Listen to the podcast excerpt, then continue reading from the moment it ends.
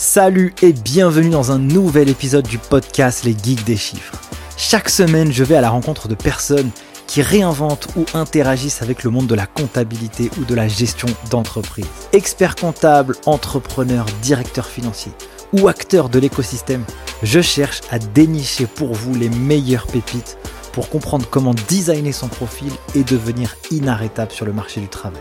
Digitalisation de la fonction compta, outils tech, levée de fonds, indicateurs financiers, culture business, bref, tout y passe pour vous apporter un éclairage concret issu du terrain. Je suis Nicolas Piatkowski, cofondateur de l'école en ligne Les Geeks des Chiffres, qui a formé plus de 3300 étudiants de la filière expertise comptable et des millions d'autres sur YouTube. Si vous avez appris quelque chose avec ce podcast, mettez un gros 5 étoiles sur votre appli préféré avec un commentaire. Et moi, je n'ai qu'une seule chose à vous dire. Prenez place et c'est parti Avant de continuer cet épisode, je voulais vous parler de notre sponsor Regat. Quand on écoute un podcast et qu'on a une publicité, il faut franchement la pub et ce qu'on vous propose, ça soit utile. C'est pour ça que je vous parle de Regat. Regat, c'est un logiciel de comptabilité et gestion financière qui facilite la vie à la fois des cabinets et des entreprises. Pourquoi? Parce que c'est un outil qui va automatiser la majeure partie des processus, des flux que vous allez avoir à traiter en compta. Opérations avec les fournisseurs, opérations avec les clients, transactions, notes de frais, gestion des cartes bancaires que vous pouvez aller attribuer à l'ensemble des personnes dans votre entreprise, gestion budgétaire. Franchement, je ne vais pas en faire des caisses. Je vous invite simplement à aller en barre d'infos de cet épisode, aller sur le site regat r e g a t e.io, demandez une démo, vous allez voir que cet outil va vous faciliter la life dans la production de votre comptabilité et vous pourrez grâce à ça analyser vos chiffres beaucoup plus vite pour prendre des décisions qui feront progresser votre entreprise. Salut et bienvenue dans un nouvel épisode du podcast Ligue des chiffres. J'espère que vous avez la pêche aujourd'hui pour un nouvel épisode avec un nouvel invité, Harry Bismuth. J'espère que tu vas bien et je suis ravi de t'accueillir dans le podcast Les des chiffres. Ça va Tu vas bien? Eh ben, je vais très bien. Donc, Harry est expert comptable, mais aussi euh, commissaire au compte, mais aussi euh, entrepreneur dans la tech, mais aussi euh, entrepreneur dans les permis de conduire. J'aimerais qu'on creuse un peu ton parcours et qu'on puisse avoir une masterclass euh, concrète. Comment on fait pour euh, gérer tous ces business? Comment on s'organise? Et avant de commencer, eh bien, j'aimerais que tu puisses te présenter, s'il te plaît. Alors, bah, je m'appelle Arié, j'ai 28 ans, je suis expert comptable depuis 3 ans. Dès que j'ai eu le diplôme, je me suis directement dans la foulée installé avec mon associé Dylan, à qui je fais aussi profite pour faire une petite dédicace. On le salue du coup, en fait, euh, bah, le, si on reprend l'origine, donc euh, moi j'étais euh, euh, prédisposé sans être prédisposé à choisir cette voie, puisque mon père il est également expert comptable. Donc on va dire j'ai toujours un peu baigné indirectement dans ça, mais c'était pas du tout ce que je voulais faire. ma mère me mettait la pression, un peu comme toutes les mères juives, pour pour être docteur, pour faire quelque chose de beaucoup plus scientifique. J'ai pas des super notes quand j'étais petit à l'école, donc c'est à partir de la seconde où elle s'est dit bon peut-être il y a une carte à jouer sur euh, euh docteur mais euh, au début c'était plus opticien ou voilà quelque chose du genre euh, etc donc moi j'ai fait un bac scientifique pour satisfaire maman. Et et après dans la foulée je, je, voulais faire de la finance. Je voulais j'ai postulé à Dauphine. Et comme les notes le comportement enfin bref le dossier scolaire c'était pas le dossier scolaire qu'on rêve d'avoir euh, du coup, euh, je me suis fait euh, recaler de Dauphine. Donc la première année, je disais toujours, on me dit qu'est-ce que tu fais? Tu dis, ah, de base, je vais faire de la finance à Dauphine, mais du coup, j'ai... donc j'ai atterri à, à l'NOS. Au début, j'ai fait, en fait, j'ai choisi le chemin du DCG parce que c'est, on va dire, c'est ce qui se rapprochait le plus d'un CCA ou de ce que je voulais faire. Donc, je suis rentré à l'NOS. ça a aidé parce qu'on était une bonne équipe de copains. Euh, qui a commencé ce parcours. Donc euh, de la même école, on est passé direct ben, au voilà donc à, l'NOS. Donc ce que je faisais, c'est qu'en fait, euh, dès la première année, en fait, je me suis dit concrètement, il y a 13 UE, le, le parcours officiel c'est 3 ans, mais il y a un moyen de le faire en 2 ans. Il y a une possibilité de le faire en 2 ans. Et en fait, après, j'ai une théorie sur les études, c'est que alors pas sur les études sur lesquelles, par exemple, un concours comme c'est médecine ou c'est qu'un quota qui est sélectionné, parle où il faut avoir 10, 10, tu passes, moins de 10, tu passes pas. En fait, ça sert entre guillemets à rien d'être bon partout, d'être très très bon partout. Si t'es moyen, surtout dans le DCG, dans le DSCG, si t'es moyen un peu partout, et eh ben au final, ça passe. Donc euh, je voyais des personnes qui voilà qui se donnaient énormément pour avoir des 17, 18, mais qui passaient que 4 UE.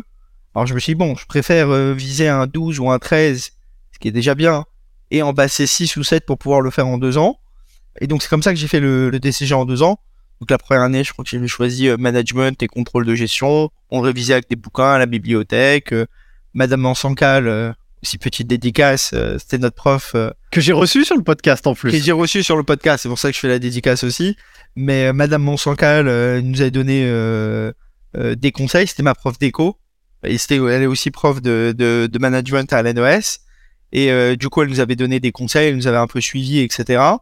Et euh, du coup, voilà, on a validé la première année, on a validé la deuxième. Et du coup, voilà, j'ai pu avoir le, DCG, euh, voilà, avant mes 20 ans. Alors, je vais, je vais quand même rebondir sur ce que tu dis, et je trouve que c'est assez malin de, l'avoir vu comme ça. Il y a beaucoup de, personnes qui vont stresser aussi dans, le, dans, le, dans la préparation du DCG ou du DSCG. Mais en fait, l'objectif à la fin, c'est de le valider, quoi. Tu vois, tu as 10 sur 20, tu as ton diplôme. Euh, il faut voir un peu c'est quoi le coût derrière de passer autant de temps à réviser euh, et à passer euh, toute sa life, entre guillemets, sur les études. Est-ce que c'est ça le plus important? Je suis pas en train de dénigrer le diplôme, pas du tout. Mais je trouve que cette stratégie, elle est aussi payante que de passer son DCG en 3 ou 4 ans, peu importe, et avoir des très bons résultats aussi, tu vois. Bah, surtout que sur un, un examen, il y a une notion d'aléa. C'est-à-dire que moi, je me suis rendu compte au bac, après même au DCG, il y a des matières où tu vas te déchirer, il y a des matières où tu vas te donner énormément, etc. Et sur lequel il suffit que tu gères un peu mal ton temps, euh, que le, premier exercice, tu le piges pas très bien, etc. Et au final, la note ne va pas refléter ton investissement de toute l'année. Et à l'inverse, moi je me rappelle, j'avais eu, euh, j'ai vu cette surprise parce que, euh, par, exemple, le droit, j'aimais bien trop droit j'avais bien bossé et tout. Au final, le sujet, euh, pas top, le temps mal géré. Il y a plein de facteurs qui rentrent en compte et j'avais eu 10. Alors qu'une matière sur laquelle j'avais pas eu de préparation, comme le management, euh, les bouquins de Juno, un peu d'exercice, un peu à la bibliothèque, euh, des fiches grattées à droite à gauche, bah, au final, j'ai eu 14. Donc, au final, c'est-à-dire que, en fait, tu après, bien sûr, tu as plus d'affinité avec certaines, certaines matières, mais c'est aujourd'hui le conseil que je pourrais donner, par exemple, c'est que euh, vous savez des fois il y a des personnes en alternance ou des personnes même qui sont en, fait qui travaillent à temps plein et qui préparent une ou deux matières.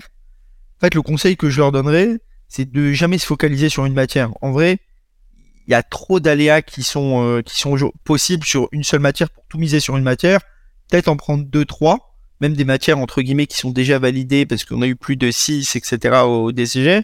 En réalité, tu, on va dire que tu étales le risque dans plus de matières et il suffit que tu tombes, tu te prépares normalement, tu tombes sur le bon sujet, tu tombes sur la, sur le, l'énoncé qui te plaît, tu tombes sur, euh, voilà, t'es dans des bonnes conditions pour l'examen, et forcément, il y en a une des, des, des deux ou des trois sur lesquelles tu vas avoir une bien meilleure note que ce que tu veux réellement. Et après, bon, sur les autres matières, de toute façon, il y a moi, je me dis qu'en, de toute façon, ça se, ça se ressent dans les examens, il y a un filet de sécurité. Quelqu'un qui se prépare normalement, correctement, il a pas moins que 6-8 il y a toujours voilà 6-8 points, on va dire, euh, accessibles pour quelqu'un qui a, as fait normalement le programme. Quoi. Donc, euh, toi, tu valides ton DCG en deux ans, du coup. Qu'est-ce qui se passe après? Tu veux tout de suite embrayer vers le DSCG C'est quoi un peu ta vision à ce moment-là? Après, je, je, suis parti six mois. Je suis parti vivre six mois euh, à l'étranger. Donc, j'ai fait mon stage. Et tout de suite après, je suis parti vivre six mois à Tel Aviv. parce que je voulais voir d'autres personnes, euh, je voulais euh, voir euh, ouais, je voulais je voulais vivre quoi, je voulais bon, c'était deux ans quand même qui étaient on va dire quand même intensifs, pas voilà, il y a rien sans rien, mais je voulais voilà, profiter pendant six mois, donc en même temps il y avait un apprentissage de la langue, en même temps il y avait il y avait d'autres choses, mais bon, on va pas se mentir, c'était plus six mois de break que voilà, on s'est caché derrière un petit programme histoire de dire voilà, on fait pas rien pendant les six mois, mais voilà, c'était plus de six mois de vacances. Bon, aujourd'hui, ça m'a permis de rencontrer ma femme. Donc, je fais une dédicace aussi à, à Noémie, qui est ma femme. Et après, en fait, je rentre en décembre. Donc, six mois se sont écoulés depuis le mois de mai. J'ai fait mon stage. Et en fait, je passe en DSCG. Et en fait, il y a, un programme à l'NOS qui est le DSCG à la carte. En fait, des étudiants en fait, ils choisissent les matières, euh, souvent pour des personnes qui ont une ou deux matières à, repasser. Du coup, je m'inscris à toutes les matières. Je m'inscris sur les 7 UE.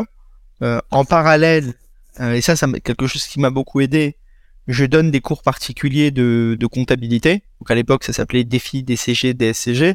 Ça m'a beaucoup aidé parce que le programme de contrôle de gestion et de management, mais surtout pour, pour le contrôle de gestion, est très lié au DSCG euh, avec ce qu'on fait au DCG. C'est extrêmement lié. Donc en réalité, quand je faisais des cours, bien évidemment, l'élève apprenait, mais moi aussi, ça me permettait de toujours avoir la main sur le programme, de réviser, etc. Donc l'essentiel de mes révisions du contrôle de gestion au DCG, ça a été, euh, ça a été fait lors, euh, lors de cours que je donnais euh, ou particulier euh, à des étudiants du DCG. Donc on s'inscrit aux UE. là aussi, il y a une bonne équipe. je fais une dédicace aussi à Élysée, qui lui a eu un parcours complètement différent. lui, il avait fait le BTS, il a travaillé pendant 10 ans. et après, il a décidé, enfin BTS, DCG, et après, il a décidé de passer le, le DSCG dix ans après. Donc on avait deux, enfin, il a dix ans de plus que moi, il a mis de l'argent, il avait mis de l'argent de côté. Parce que voilà, donc c'est à dire que pendant un an il avait fait une pause. Donc c'était voilà, c'était prévu, organisé, etc. Moi je voilà, je sortais de six mois de vacances et j'attaquais le, le, le, DSCG.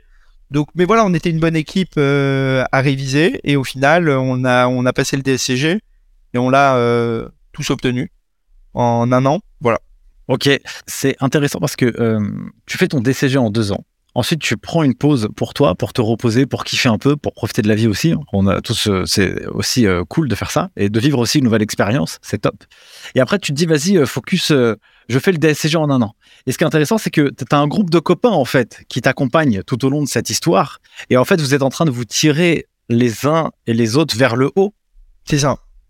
Alors, il y a surtout un copain qui a fait exactement le même parcours que moi et en, réalité, on va dire que lui, il a beaucoup plus de mérite que moi. Bah, c'est mon associé, c'est Dylan. Parce que lui, le DCG, il a fait en deux ans. Et après, lui, il s'est mis en alternance. Et il a fait le, il a validé son DSCG en un an en alternance. Ok. Tranquille. Ok. Calme. Au calme. Au calme. Et en faisant des cours particuliers à côté, cours en gros particuliers, etc. Donc, lui, il a, ça a beaucoup de mérite parce que je vois aujourd'hui, euh, après une journée de travail, c'est, faut être très motivé c'est très compliqué de, de trouver du temps pour euh, pour les études. Et euh, en fait, le, après il y avait quand même ce groupe. Je pense à un autre expert comptable, Youssef Mamou, Odélia. Enfin, il y, avait un petit groupe. Youssef, par exemple, et Dylan, on était dans la même école. Et si vous voulez, c'était une école. C'est une école privée qui est à Paris. Mais c'est une école où, par exemple, l'année du bac français, on s'était retrouvé sans, sans prof de français. Et donc, en fait, comment ça s'est préparé là Comment ça s'est passé la préparation des textes? C'est tout le monde allait chercher des commentaires sur Internet parce que voilà, euh, les enfants un peu compliqués, euh, le bordel dans la classe, donc la prof elle était partie en cours d'année. Et donc en fait, mais on avait quand même cette volonté de vouloir, euh, en fait c'était euh, c'était du bordel, mais avec la volonté de vouloir quand même avoir des super notes.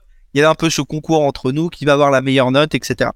Et en, réalité, tout le monde a fait les, tout le monde a préparé tout seul ses textes avec des fiches, avec d'autres écoles, avec un peu débrouillé. Et finalement sur les notes, on s'est pas trop mal, on s'est pas trop mal débrouillé, mais en réalité cette cette petite épreuve en première, bah, ça nous a rendu, on va dire, euh, beaucoup, plus autonome et beaucoup plus euh, à même de savoir aller à la bibliothèque, prendre des bouquins, savoir bosser seul, etc. Écoute, euh, c'est très intéressant cette histoire. je, on va sortir un livre chez les geeks des chiffres, tu vois, pour aider les étudiants de la filière DCG, en tout cas, qui sortira dans les prochaines semaines. Et ce qui est assez intéressant, et ce que tu dis, là, là, maintenant, et je trouve ça ouf, c'est que, purée, les croyances limitantes, faut vraiment les virer, quoi.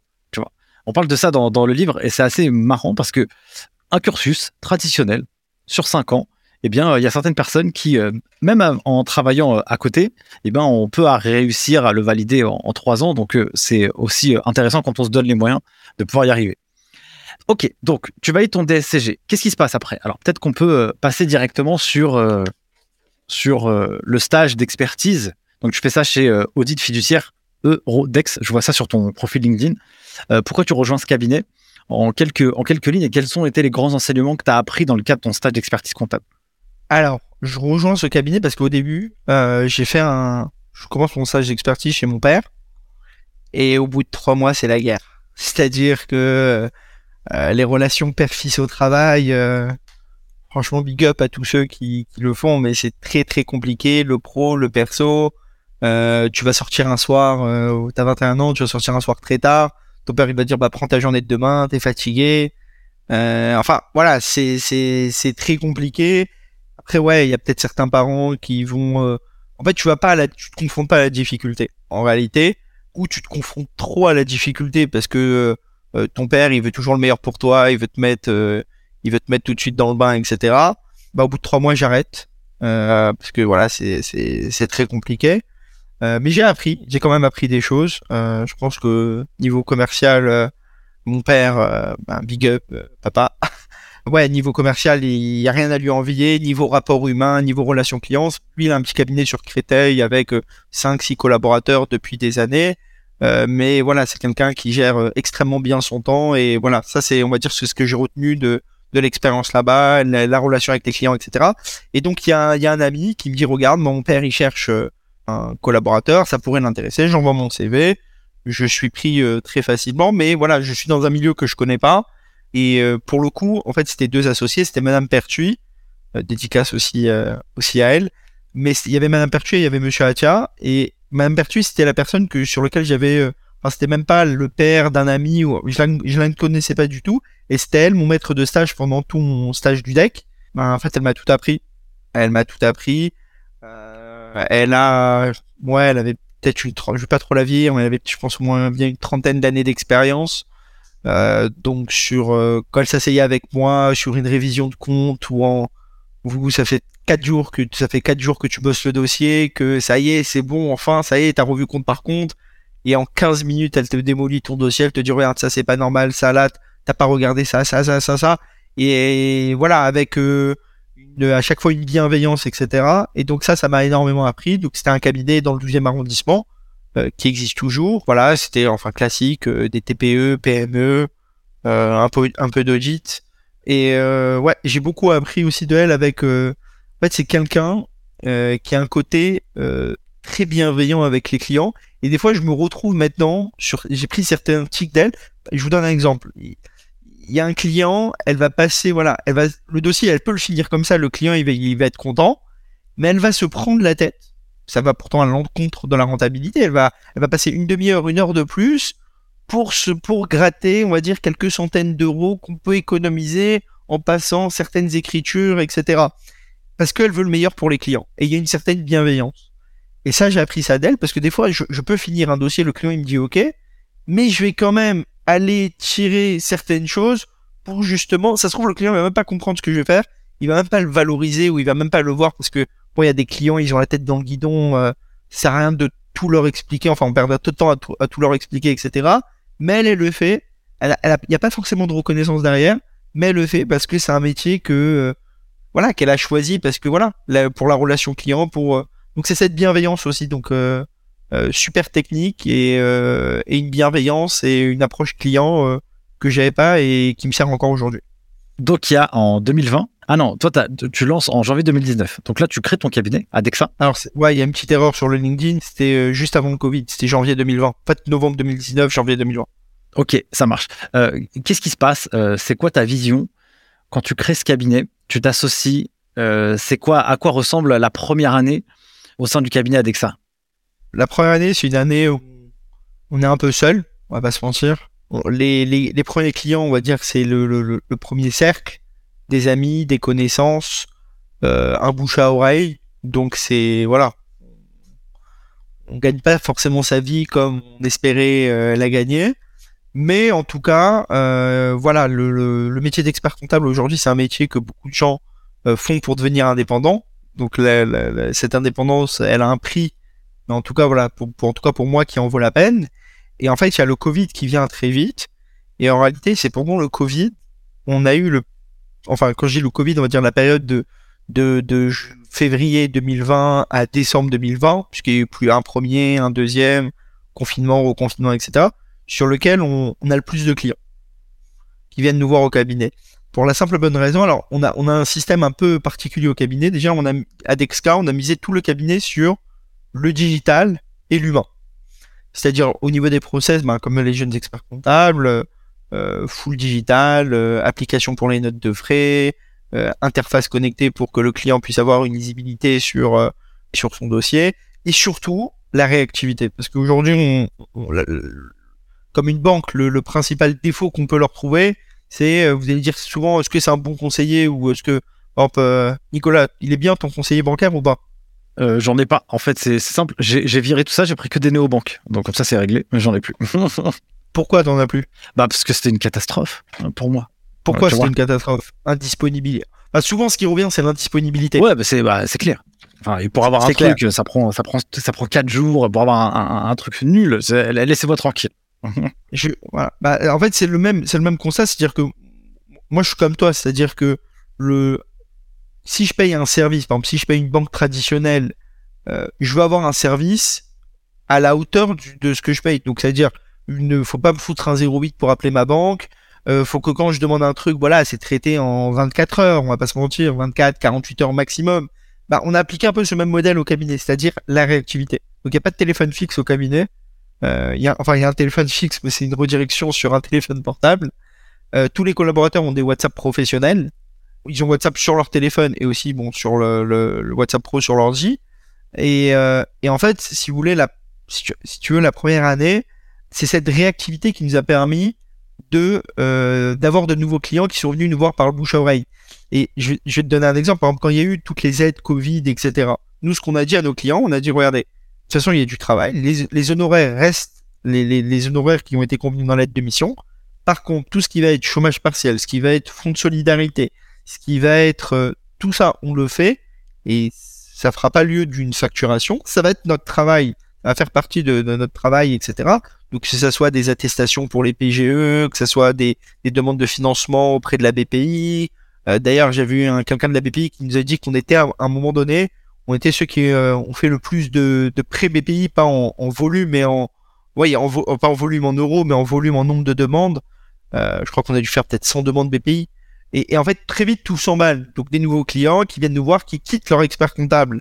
Et souvent, c'était des experts comptables en ligne, qui quittent leur expert comptable et qui viennent nous voir parce que, voilà, ils cherchent un cabinet avec de la réactivité. Ils sont prêts à payer euh, deux fois plus cher par rapport à ce qu'ils payaient avant, mais ils veulent que les choses y soient bien faites. Ils veulent euh, avoir quelqu'un au bout du fil. Ils, veulent pouvoir aussi, donc euh, vu qu'on était basé à Paris, euh, enfin on avait loué des petits bureaux rue de Montreuil dans le 11e.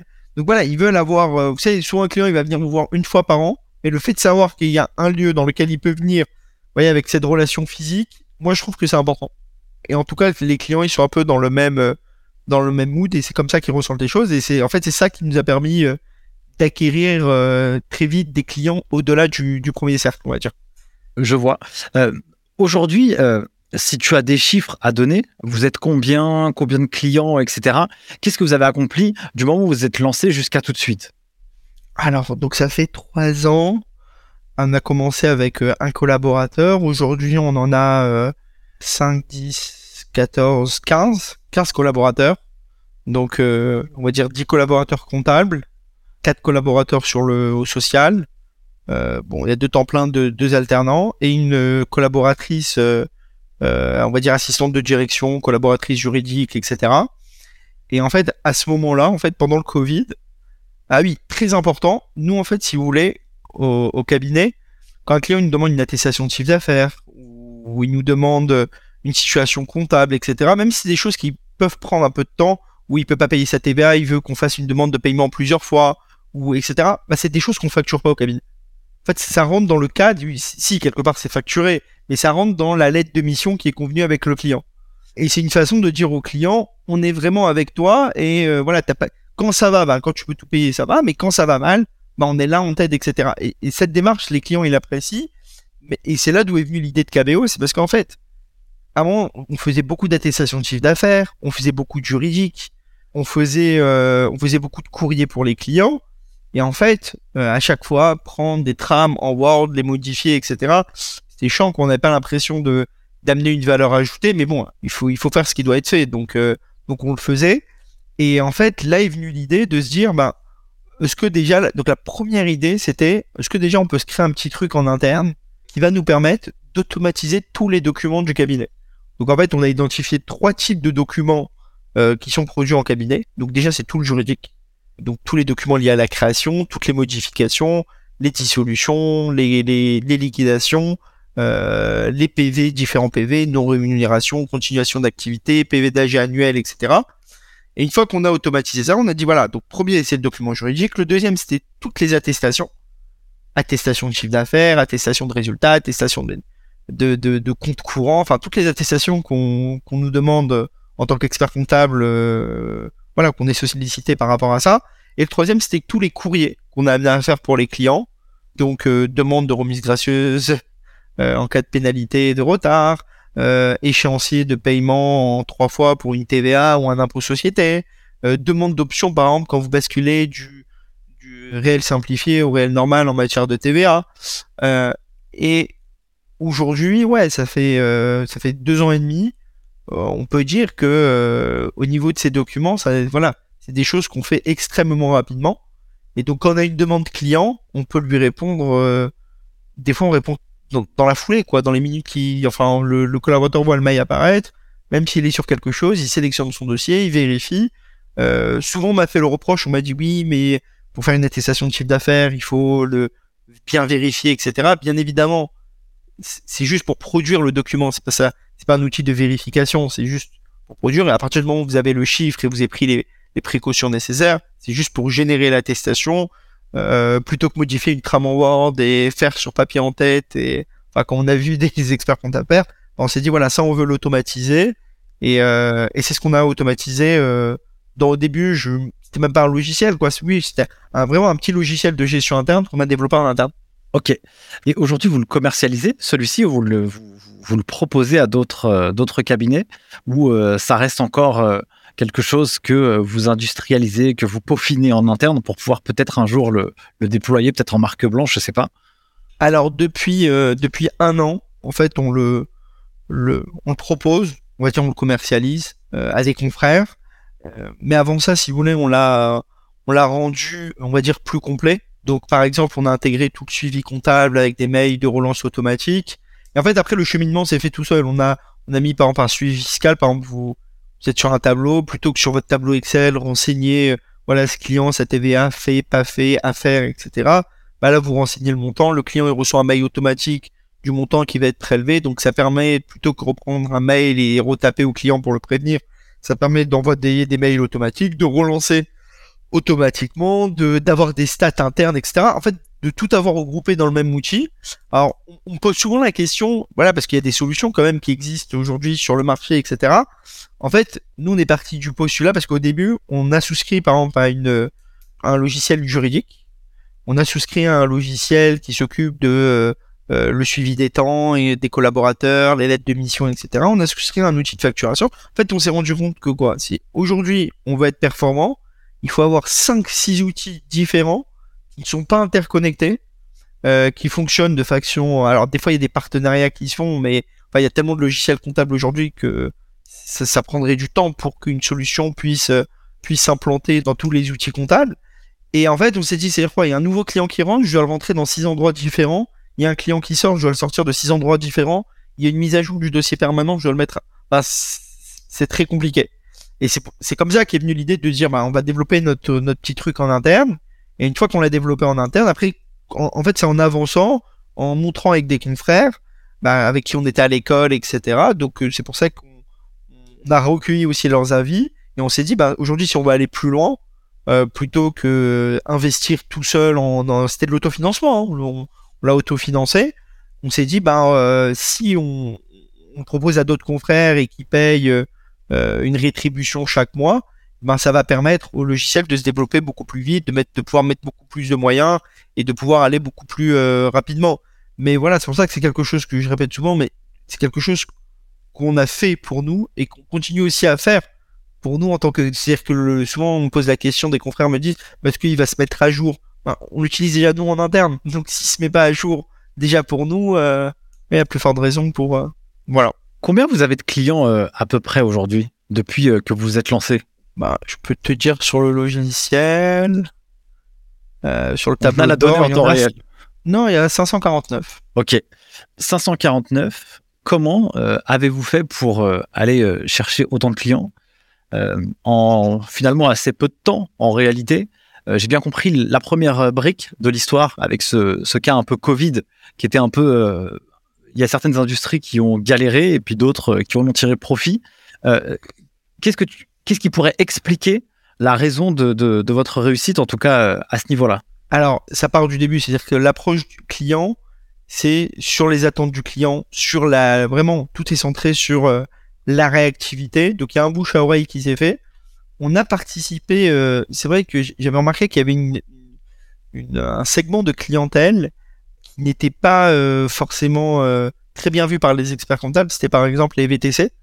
Tout le monde disait, euh, enfin même quand on en parle entre collègues, un VTC c'est chiant, ça veut pas payer énormément et c'est compliqué. Ils travaillent sur 12 plateformes, etc. Donc on a participé au salon des, au congrès des VTC. il y avait un petit salon qui était organisé à Porte de Champéret. Quand vous spécialisez un petit peu dans un secteur d'activité, alors attention. Euh, aujourd'hui, ouais, les VTC, ça représente mais quand même 20% de, de notre clientèle. Donc 20% euh, de, des VTC. En fait, quand vous avez un pôle, ce qui est bien, euh, c'est que ça permet, en fait, plus vous le faites, mieux vous savez le faire. Et quand vous parlez aux clients, ils vous disent, mais j'ai l'impression que vous êtes avec nous dans la voiture, quoi. Vous comprenez bien le métier. Et euh, donc on a participé à ces salons, et c'est vrai que beaucoup de cabinets ne se sont pas positionnés sur ce segment.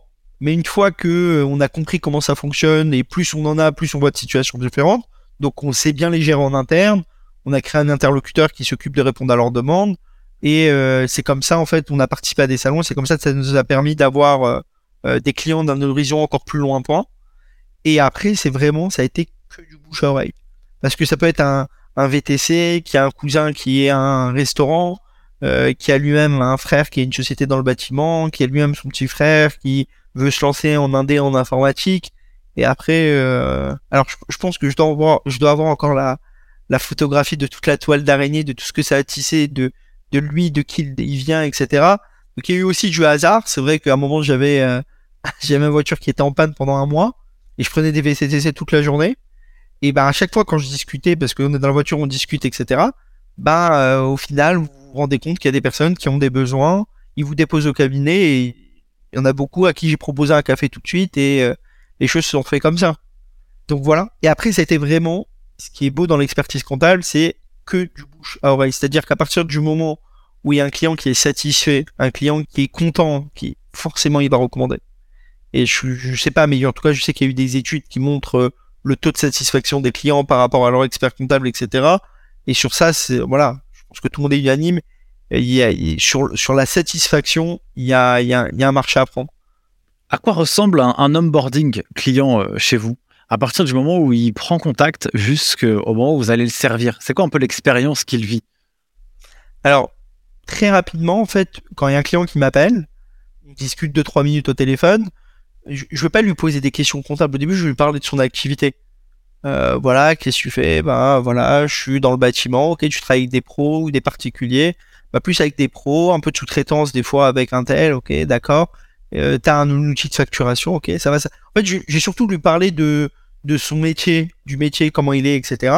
Et, et après, en fait, je vais tout de suite lui proposer un rendez-vous physique, donc euh, notre ou visio, mais c'est vrai que notre clientèle, elle est allée à 95% euh, de région parisienne. Je vais tout de suite lui proposer un rendez-vous physique. Le rendez-vous, en fait, il... le client, il vient. En fait, ça dépend dans la situation dans laquelle il vient de créer. Il n'a pas encore créé sa boîte, etc fait une simulation. Moi, j'aime bien expliquer au client pourquoi on va faire tel choix pour telle forme juridique, telle option fiscale, etc. pour que le client il puisse euh, un petit peu éduquer le client, mais pour qu'il puisse comprendre, pour pas que le client, enfin moi, il y a un truc que je déteste, mais si on éduque les clients, ça n'arrive pas. C'est il vient vous dire, euh, euh voilà, je, j'ai, je connais un expert comptable, il m'a dit que finalement ça c'est mieux. Et en fait, tu dois lui expliquer, mais tu as l'impression de te défendre. Enfin, je, voilà, c'est, y a, ça c'est quelque chose et je pense qu'il y a beaucoup de confrères aussi qui, qui ont vécu la même situation. Quand on vient vous dire, il y a un tel qui m'a dit que, et presque on dirait tu dois te défendre de pourquoi tu as fait ce choix plutôt qu'un autre. Donc, pour me prémunir de ça, ce que je fais, c'est que j'explique au client en fait. Je lui pose, par exemple, quand je fais une simulation, le URL, la SASU, voilà, yes, hier, voilà la fin ce qui reste, voilà l'avantage, les inconvénients, etc. Comme ça, si à demain il y a quelqu'un qui vient le voir et qui euh, voilà lui dit mais pourquoi moi j'ai préféré faire ça, c'est mieux, etc. Bah, il aura les arguments pour. Alors c'est vrai, en rendez-vous ça demande euh, euh ouais 30 minutes de plus sur le premier rendez-vous, mais au moins le client, bah déjà il voit que vous maîtrisez quand même un petit peu le sujet, et en plus le client il comprend, il y a une attente côté client par rapport à ça, de, comprendre et de pas faire les choses euh, un peu tête baissée, surtout la jeune génération. La jeune génération elle a besoin de, comprendre et pourquoi ce choix plus qu'un autre. Mais à partir du moment où il est rentré, euh, donc quels sont les outils que vous utilisez? Comment vous facilitez la vie des, clients? Souvent, euh, tu sais, l'entrepreneur, c'est pas toi que je vais apprendre, mais il a cette charge administrative, fiscale, il a peur, ça lui prend la tête. Comment concrètement vous lui euh, facilitez la vie et que lui puisse avoir le moins d'interactions possible administratives avec vous pour que vous puissiez lui, lui délivrer ce dont il est venu chercher? Alors déjà, si le client, par exemple, il vient pour une création, moi, j'ai pas, par exemple, ce truc-là de prendre les informations du client. On sait que, par exemple, rédiger un projet de statut, ça prend euh, euh, 15 minutes. Moi, ça prend euh, 2 minutes sur KBO. En fait, je crée ces statuts avec le client sur l'outil, donc je renseigne euh, les champs. Et en fait, le client, s'il est OK, bah, il ressort avec ses statuts. Vous voyez, le client, en fait, quand il a fait un rendez-vous, il sait que la valeur ajoutée, c'est pas un document de 25 pages qui va être la traduction d'une recommandation de telle ou telle forme juridique qui a été faite. Le client, en fait, dès le premier rendez-vous, surtout pour une création d'entreprise, il se dit, ah ouais, il y a un niveau de réactivité. C'est comme quand vous créez une boîte et que tout de suite le banquier vous donne l'attestation de dépôt de capital. Au premier rendez-vous, ok, c'est bon pour moi, tiens, et puis vous donne tout de suite l'attestation. pour les personnes qui ont déjà créé plusieurs sociétés et qui ont dû attendre des fois des jours avant d'avoir l'attestation tamponnée, signée, etc., bah, tout de suite, il se dit, ah ouais, ils sont réactifs ici quand même. Donc les clients, ils, rentrent des fois pour un... C'est la première fois que je le vois, on discute. Si à la fin il me dit, ok, j'ai toutes les infos nécessaires, etc. Bon, pièce d'identité, etc. C'est parti. Euh, il a ses statuts. S'il veut ouvrir une banque en ligne, dans la foulée, je lui fais l'ouverture euh, sur euh, sur une banque en ligne. On peut les citer? Ah Oui, bien sûr, et avec grand plaisir. Voilà, par exemple, on travaille beaucoup avec euh, Conto, ok, qui est une plateforme pour moi extraordinaire pour euh, pour euh, les, les, les, experts comptables et pour les, les clients. En fait, il nous, ça donne la main par rapport, par exemple, à Shine, qui est aussi une très bonne solution. On a un visu, par exemple, sur Conto qu'on n'a pas en tant qu'expert comptable sur euh, sur Shine. Shine, c'est plus des mails automatiques. Voilà, en, gros, qui plaît aux clients et qui plaît aussi, voilà, c'est pas cher, c'est très pratique. Et en fait, il y a des clients qui viennent me voir, ils ont leur statut, ils me disent, OK, je vois que l'activité peut correspondre à une banque en ligne. Attention, pas toutes les activités pour moi sont, pour l'instant en tout cas, compatibles avec une banque en ligne quand il y a des besoins de financement particuliers, euh, pour certaines activités où il y a des remises, beaucoup de remises de chèques, etc. Donc dans ce cas-là, je, conseille une banque, euh, donc travailler avec quelques partenaires bancaires euh, euh, sur Paris. Et en fait, le client, je lui dis, ok, tu veux faire quoi? Ok, la banque en ligne, compto. en fait, on lui crée son compto. Nous, on sait exactement où aller. Ça va me prendre, allez, 6, 7, 10 minutes pour lui créer un compte bancaire. Il ressort. Je lui dis, ok, dans, un jour, deux jours, t'as le, le RIB, tu vires le capital une fois que tu as viré, tu reçois ça, et ensuite, le, client, en fait, il est, il est choqué. Il dit, ouais, mais ça va très très vite, c'est très réactif. Tout ce qu'on peut faire tout de suite, on le fait tout de suite, on perd pas de temps. Et donc, c'est pour ça que, euh, donc, tout de suite, en fait, le client, avant même de commencer une mission avec vous, il sait tout de suite, voilà, comment ça se passe ici. Ça monte tout de suite un certain niveau de réactivité. Et je pense que c'est ça que les clients, ils, ils, apprécient. Après, pour euh, quels sont les outils qu'on met à disposition, en fait, on a tout type de clients on a beaucoup de freelance en informatique, on a beaucoup de sociétés dans le bâtiment, on a beaucoup d'agents immobiliers en indépendant ou d'agences des fois immobilières. Bah, on est vraiment, euh, mis à part le pôle VTC, on n'a pas de spécificité euh, particulière, mon associé et moi. Ouais, peut-être juste le fait qu'on n'a pas beaucoup de, BNC, mais bon, après ça, c'est, les clients qui viennent, en tout cas, voilà. Et en fait, là où j'ai une satisfaction, c'est que moi, par exemple, le, des fois, je suis face à des clients qui parlent pas très bien français ou qui sont, on va dire, d'un certain âge. Et en fait, bon, une fois que soit il vient avec sa société ou soit la société est déjà créée, et en fait, on fait un rendez-vous euh, d'une heure. Donc aujourd'hui, ce rendez-vous, il est fait par mes collaborateurs. Des fois, on prend une heure, une heure et demie, deux heures, c'est long. Hein. Et en fait, c'est pas juste, on va lui dire, voilà, au cabinet, tu télécharges une appli, tu télécharges là, là, là, démerde-toi. Non. Les premières factures vont être faites avec le collaborateur. Le l'outil, on va faire des tests avec le client. Alors bien évidemment, c'est pas comme ça pour tous les clients et heureusement avec les clients très jeunes sur lesquels ça va très vite. Vous lui envoyez des liens, on a fait des petits tutos, tac tac tac, il a compris. Euh, voilà. Euh, typiquement les informaticiens ils sont très à l'aise avec ça, avec la tech, etc. Mais vous des fois j'ai des clients, voilà, c'est un restaurant, il a son restaurant depuis 15 ans, il a toujours eu l'habitude du classeur comptable, etc. Bah vous allez prendre le temps. Moi euh, carrément j'ai un collaborateur et je l'ai envoyé sur place pendant une heure et demie, l'aider à paramétrer sa caisse euh, SumUp. Mais, mais euh, compris dans les honoraires, c'est sans vouloir facturer en plus. Alors pourtant, c'est du temps. Mais en fait, moi, à chaque fois, ce que je me dis, c'est qu'ok, on va, là, on va y passer le temps. On va passer une heure et demie, deux heures, des fois avec un client. Là, pour les clients les plus difficiles, on passe. Mais après, c'est la garantie d'une compta sur des roulettes. Et aujourd'hui, j'ai des clients, mais personne n'aurait parié qu'ils seraient en full digital. Bah, ils ont l'application, ils mettent en photo, ils savent où sont leurs documents, ils auront une, euh, par exemple, un terminal SumUp sur lequel on a les accès, sur lequel il n'y a pas d'erreur de TVA sur les produits qui sont vendus, etc. Et au final, le client qui est réticent au début, en fait, là, il a compris son intérêt et le client, il est encore plus satisfait. Si je l'avais pris tel qu'il était, il aurait été satisfait, il se dit, bon, ok, cet expert comptable, il colle à ma façon de travailler, ça me va. Mais là, en fait, on va lui dire, regarde, on veut te faire changer, mais on va t'aider. Et on va pas te le facturer, on va t'aider jusqu'au bout. Après, voilà, il y a tout type de situation, mais, mais en tout cas, le, retour client, il est euh, extrêmement positif. Parce qu'au final, le client ne peut pas dire juste c'est un bon expert ou c'est un bon cabinet, ça se passe bien.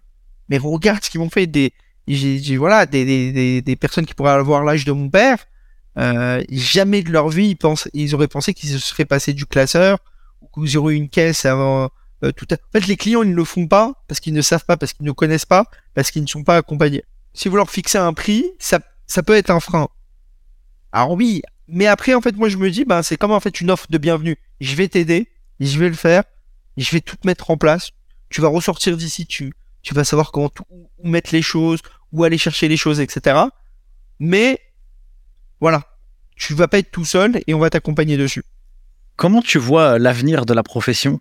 La comptabilité, en tout cas la production de la compta? Tu vois, je pense que je pense que dans l'écosystème, euh, une des missions euh, premières, c'est euh, pour les experts comptables, c'est je faisais un, épisode de podcast ce matin que j'enregistrais et la, personne Philippe Barré explique l'évolution de la compta depuis tant d'années. Et puis il dit effectivement à l'époque, bah, les experts comptables bossaient pour l'État, quoi. Et plus avant c'était facile, il y avait 10 CERFA, enfin 10, feuilles à remplir pour une liasse fiscale, dont euh, la, page d'introduction là. Et puis, euh, au fur et à mesure, c'est devenu de plus en plus, et de plus en plus, et de plus en plus. Ben, les experts comptables, ils, ils se sont euh, concentrés à travailler pour bah, réaliser la compta, évidemment la partie fiscale, un peu de conseils, mais à quoi ressemble l'avenir, Arié En tout cas, comment toi tu l'interprètes, comment toi tu le vois les choses, comment tu les sens. Et comment toi tu vas, vous aussi, vous allez vous mettre et vous allez vous transformer pour répondre aux besoins du marché et quels besoins le marché va avoir.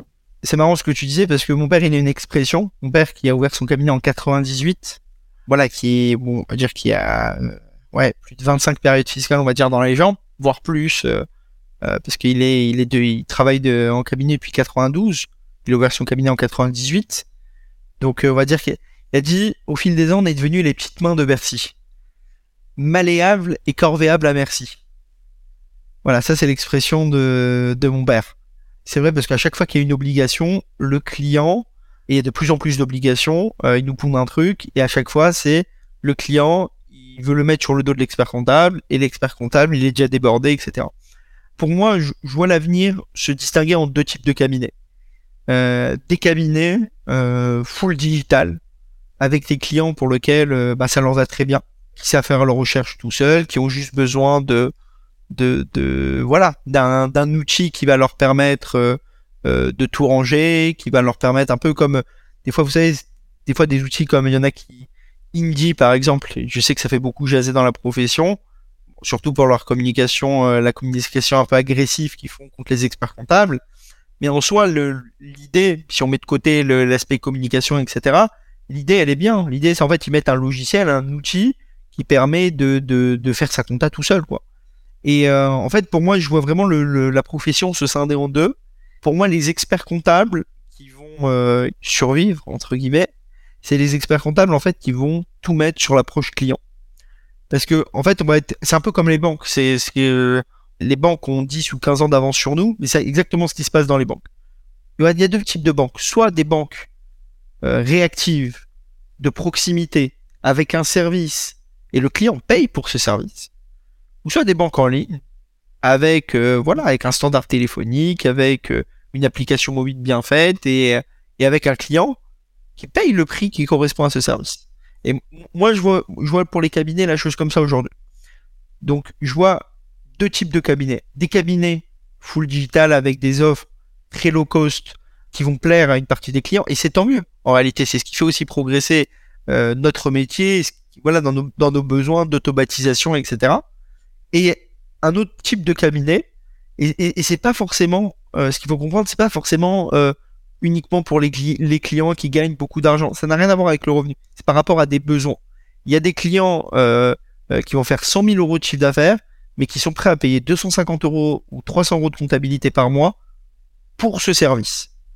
Et aujourd'hui, vu qu'il y a une pression qui est faite par les prix, à nous, les cabinets, de, de nous réinventer et de nous automatiser dans nos process. Et, et ça, ça, a été un peu le, le sens. Alors, euh, je t'en perds toujours parce que c'est quand même dire notre notre modeste apport qu'on a fait avec KBO pour nous-mêmes et déjà euh, et aussi qu'on fait pour des confrères, c'est que on va essayer de gagner du temps partout où on peut en gagner sans forcément rechigner sur la qualité. Parce qu'aujourd'hui, ce que le client il veut, c'est la réactivité.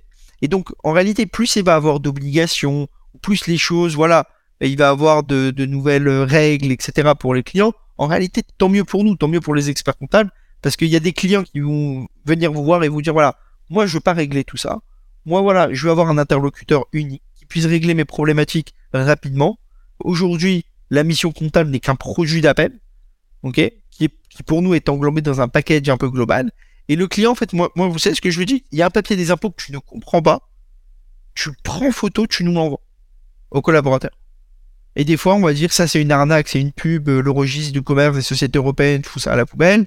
Là, on va lui dire euh, ah non, ça c'est par exemple, euh, moi je sais par exemple, je demande au client qui nous envoie, vous savez, le, formulaire de la CFE où on demande les mètres carrés, les prévisions de chiffre d'affaires. Enfin, comment vous voulez qu'un client il remplisse ça? C'est compliqué. Nous, ça va nous prendre combien de temps à remplir?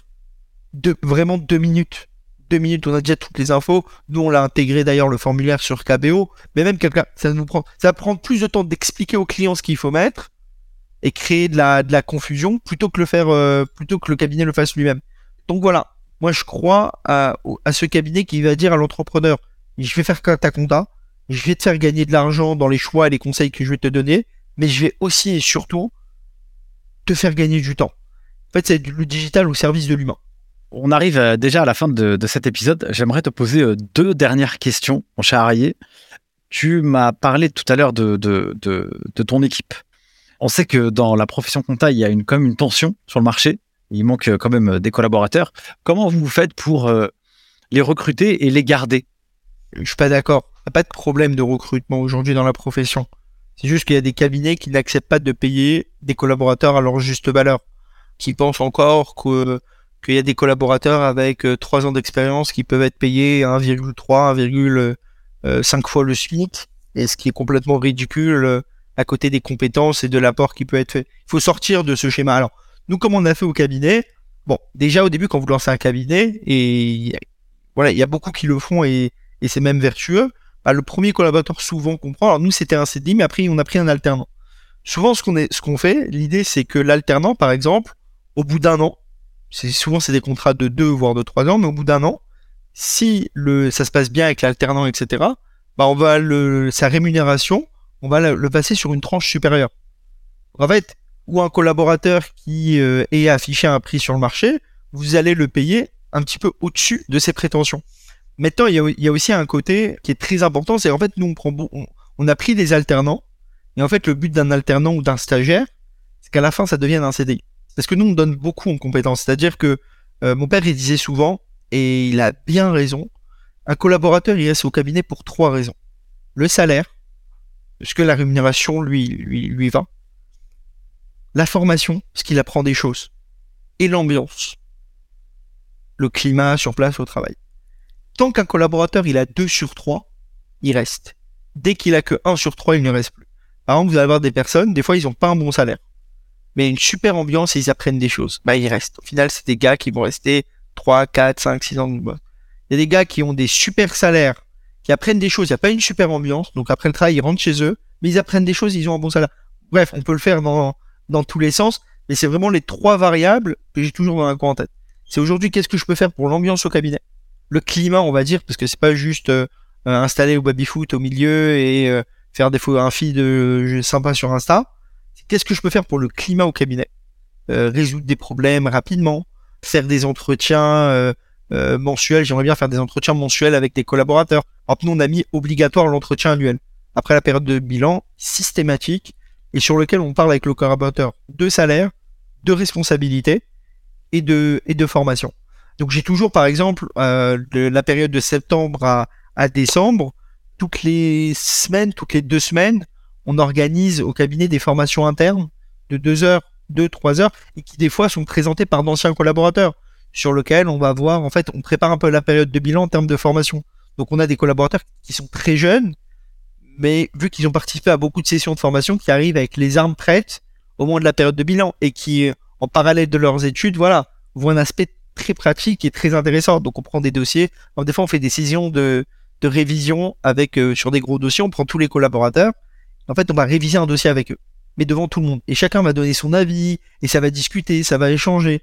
Et en fait, ça va permettre de faire tourner les compétences et de pouvoir, voilà, améliorer euh, de façon continue les, les, les compétences des, des collaborateurs. Donc voilà, la formation, le climat, résoudre les conflits rapidement, euh, organiser bien sûr des trucs euh, en dehors de l'entreprise, laisser les gens choisir. Par exemple, nous on a, on a beaucoup de garçons au cabinet. Je sais qu'à moins les filles se sentaient parce que à chaque fois que c'était des fives, c'était des foot, etc. qui étaient organisés. Et à un moment en fait on a, on a fait un sondage, on a dit voilà maintenant on va laisser choisir, c'est pas nous qui allons imposer, on va laisser. Et au final on a fait une autre activité. Voilà, laisser le, le, choix des activités, le choix de qui veut, de ce qui va être fait, etc. Et voilà. Et au niveau de la rémunération, euh, que le collaborateur euh, ne puisse pas passer une, plus d'une année sans voir sa euh, rémunération évoluer, évoluer en fonction de ses compétences, etc. J'ai un collaborateur qui était venu un peu par hasard dans un stage, il m'avait envoyé plusieurs messages, on va dire, sur LinkedIn. Donc bon, j'ai dit bon, un stagiaire, va se mentir, ça mange pas de pain, ça peut dépanner. On va voir ce que ça, on va, on va voir ce qu'on va voir.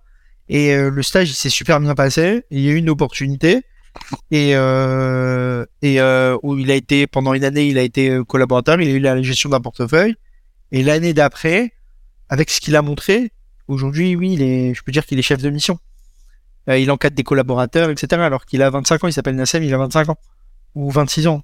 Voilà, je pas lui manquer de respect, mais voilà. Donc en, réalité, comme il dit qu'il y a Mbappé, il faut pas me parler d'âge, faut me parler de compétences, faut me parler de concrètement aujourd'hui qu'est-ce que tu vaux quel est ton niveau de réactivité avec les clients. Et si les cabinets, ils arrivent à comprendre ça, ils arrivent à, garder leurs compétences au cabinet, parce qu'on sait ce que ça coûte un salaire, mais on sait, on sait, souvent plus tard ce que ça coûte un turnover euh, trop important.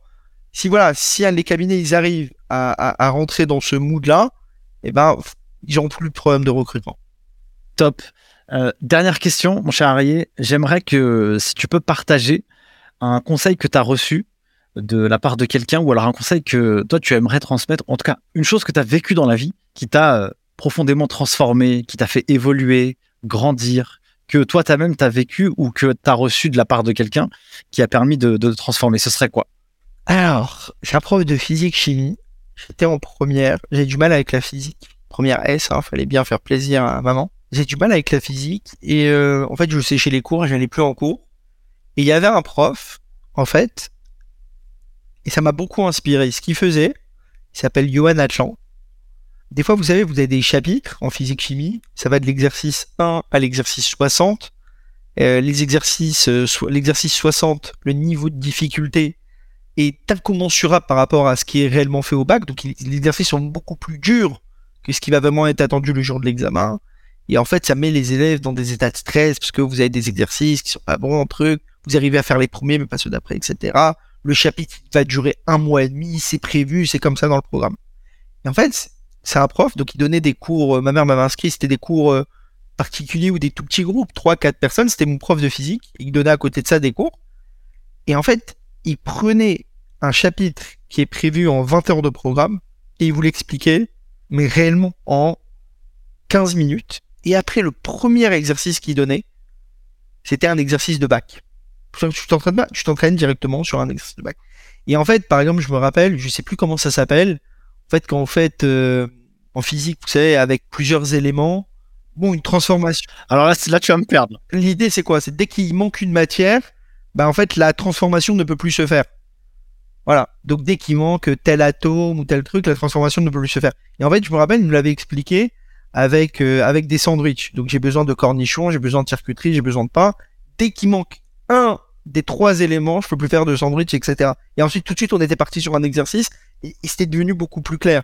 Et en fait, c'est quelqu'un qui nous a appris aussi, quelque part, à utiliser notre temps. C'est-à-dire que euh, quand vous allez à la bibliothèque, vous voyez des personnes, ils restent 6 heures à la bibliothèque, euh, ils travaillent avec des écouteurs, ils font des fiches euh, qui surlignent, qui stabilotent pour se donner bonne conscience, etc. Et au final, ils savent très bien que les 6 heures, ils auraient pu les résumer en une heure, une heure et demie, etc. Et en fait, c'est, voilà, ok, tu te bloques, tu vas travailler, tu mets ton portable en mode avion. Euh, là, je parle beaucoup pour les étudiants, mais aussi au travail. Hein. Quand moi, je suis concentré sur un dossier, je réponds à personne. Et voilà, savoir être efficace dans son temps. C'est-à-dire quand tu as deux heures, deux heures c'est énorme. On peut faire plein de choses si on est concentré. Et euh, c'est des choses qui peuvent nous prendre trois à quatre fois plus de temps si on ne l'est pas. Et ça, c'est le conseil que je donnerai aux étudiants. Euh, en réalité, dans la vie, plus on a de choses à faire, plus on se rajoute des choses, plus on apprend à mieux utiliser son temps. Par exemple, aujourd'hui, j'ai deux enfants. Le matin à 7h30, voilà, la maison, ça bouge. Et, le, le, soir, voilà, si on peut plus faire comme on faisait avant, bah, ça nous oblige à être encore plus efficace dans la journée. Ou quand on se dit, voilà, j'ai une heure, euh, ils dorment pendant une heure, j'ai une heure pour, euh, pour bombarder. Bah, pendant une heure, vous savez que vous avez que une heure. Et là, vous, alors là, vous êtes efficace. Euh, voilà. Donc c'est gérer son temps. Le temps, il est précieux. Et le, le, gérer efficacement, on arrive à des résultats. Enfin, on peut se surprendre sur les résultats qu'on peut obtenir. Super, merci beaucoup pour euh, ce message de fin. Euh, cher on arrive déjà à la fin de cet épisode du podcast. En tout cas, c'était un plaisir pour moi de l'enregistrer. Si les gens veulent te retrouver, où est-ce qu'ils peuvent le faire? Oui, sur LinkedIn, avec plaisir. Je, je, prends toujours du... C'est vrai que même des fois, j'ai d'anciens profs qui euh, me redirigent vers des élèves pour des conseils. Je prends toujours euh, plaisir à, répondre et écrire à des personnes qui ont besoin de conseils. Si, je, vous le dis, hein, si vous avez besoin de fiches voilà, je vous les envoie. Si vous avez besoin de, de mémoire, je vous les envoie. Si vous avez besoin de, de voilà, de petits tips, etc., c'est avec grand plaisir. Et si ça peut aider euh, dans des parcours professionnels, euh, ben c'est top, quoi. En tout cas, merci beaucoup euh, pour le temps que tu nous as accordé aujourd'hui. Avec plaisir. sur ce, mes chers amis du podcast Les des chiffres, si vous avez suivi jusqu'à maintenant, eh bien, c'est que cet épisode vous a plu. Sentez-vous libre de le partager à tous vos copains, vos amis, mari, femme euh, et tous tout, tout, tous ceux qui sont autour de votre réseau. Et puis, euh, moi, je n'ai qu'une seule chose à vous dire.